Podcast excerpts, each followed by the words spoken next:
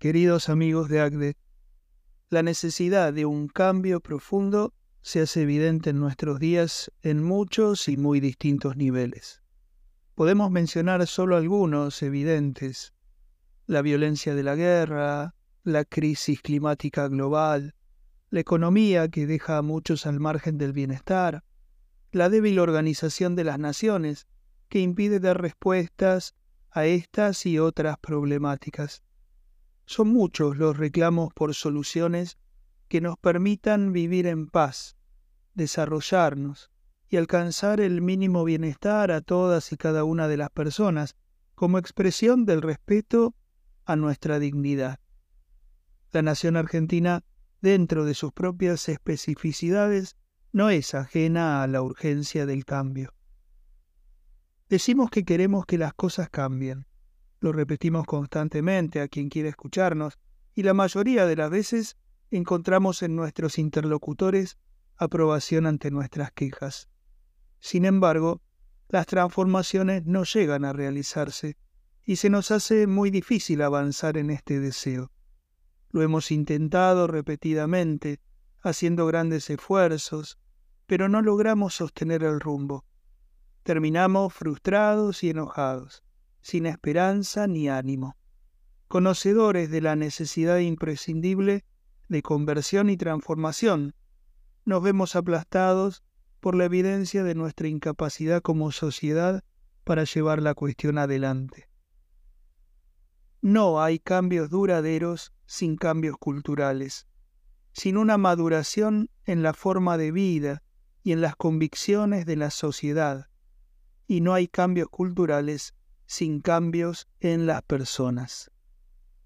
Esta frase pertenece a la reciente exhortación apostólica Laudate Deum del Papa Francisco, donde, transcurridos ocho años de la encíclica Laudato Si, vuelve a llamar a todas las personas de buena voluntad a tomar conciencia de la crisis climática.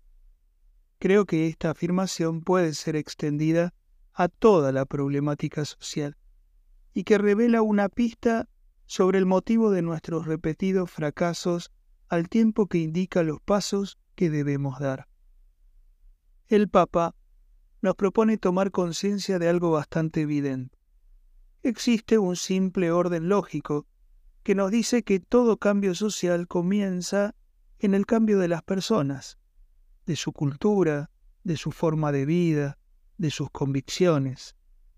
Ante las propuestas mesiánicas que señalan personas o grupos de iluminados, o ante proyectos o ideologías que dicen traer la salvación mágica a nuestras dificultades, se nos propone un baño de realismo. El cambio nace en cada uno de nosotros. Por esto, pretender cambios de nuestro mundo y nuestro país sin asumir las modificaciones y correcciones que nos tocan en primera persona es una insensatez.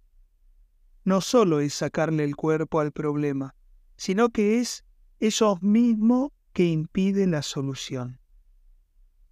Nuestras quejas y reclamos habituales pasan a ser entonces las preguntas que debemos hacernos para un sincero examen de conciencia sobre nosotros mismos.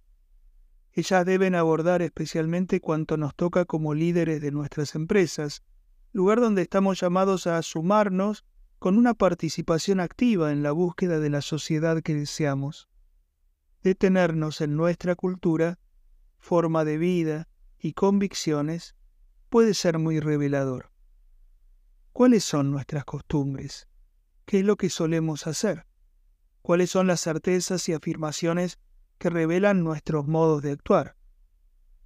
Si pedimos una mejor cultura política democrática, ¿cuál es nuestro modo de vivir el respeto, el diálogo, la búsqueda de acuerdos en nuestra propia empresa, con nuestros stakeholders, en nuestros propios grupos de trabajo, si pedimos la modificación de las penas por juicios laborales, ¿qué tan justos somos en nuestro modo de contratar, de exigir el cumplimiento de tareas, incluso de desvincular a personas?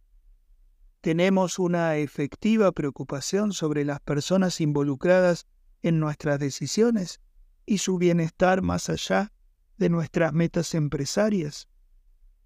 Si nos preocupan los planes sociales y sus desvíos, nos ocupa el esfuerzo por generar trabajo digno de modo que estos no sean necesarios. Si demandamos que nuestros negocios sean sustentables, cuidamos con honestidad que nuestros productos y servicios sean de la calidad necesaria y que nuestros trabajadores puedan vivir dignamente con lo que ganan. Si nos preocupa el gasto público, ¿somos capaces de renunciar a aquellas ventajas que en este momento nos generan esas políticas cuando no nos son necesarias? Si demandamos un mejor sistema impositivo, ¿somos hoy responsables en el buscar cumplirlo como un aporte a la sociedad en todo lo que podemos. Estos son solo algunos ejemplos. Estoy seguro que la coherencia y el testimonio de un empresario cristiano son un instrumento muy útil en las manos de Dios. Él sabrá hacer el mejor uso de nuestra disponibilidad y entrega para que podamos alcanzar lo que nuestro mundo y nuestra sociedad anhelan. Palabras solemos escuchar muchas, y hasta terminan por pasar desapercibidas, pero cuando hay ejemplos que las validan, ellas cobran un inmenso poder, el poder de cambiarlo todo. Queridos amigos, Jesús nos dijo, yo hago nuevas todas las cosas. Permitámosle que comience por nosotros, para poder cambiar nuestro mundo, haciéndolo su reino. Que Dios los bendiga a todos.